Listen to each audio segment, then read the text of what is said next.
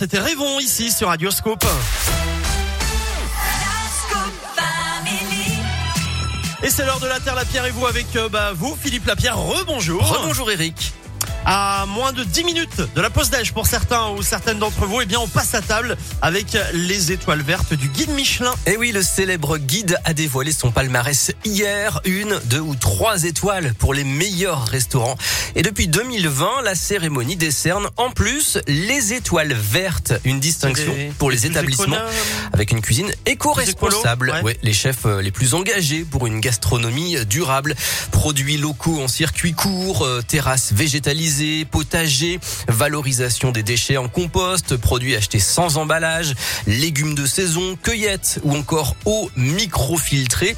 Les inspecteurs étudient aussi l'équilibre des menus et même la capacité des restaurateurs à sensibiliser leurs clients.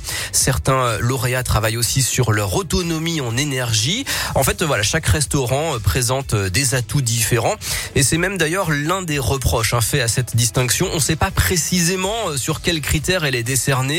Autre reproche, elle n'est pas encore très populaire ni très visible. Elle est symbolisée par une fleur à cinq pétales, mais il n'y a pas de plaque spécifique. Alors du coup, comme c'est pas encore très très clair, hein, certains y voient du greenwashing.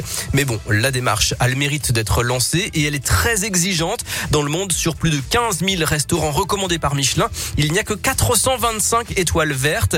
En Auvergne-Rhône-Alpes, il y en a actuellement 18. Alors on n'a pas tous la chance d'aller manger dans des restos étoilés, hein, mais l'étoile verte peut nous aider à choisir une bonne adresse.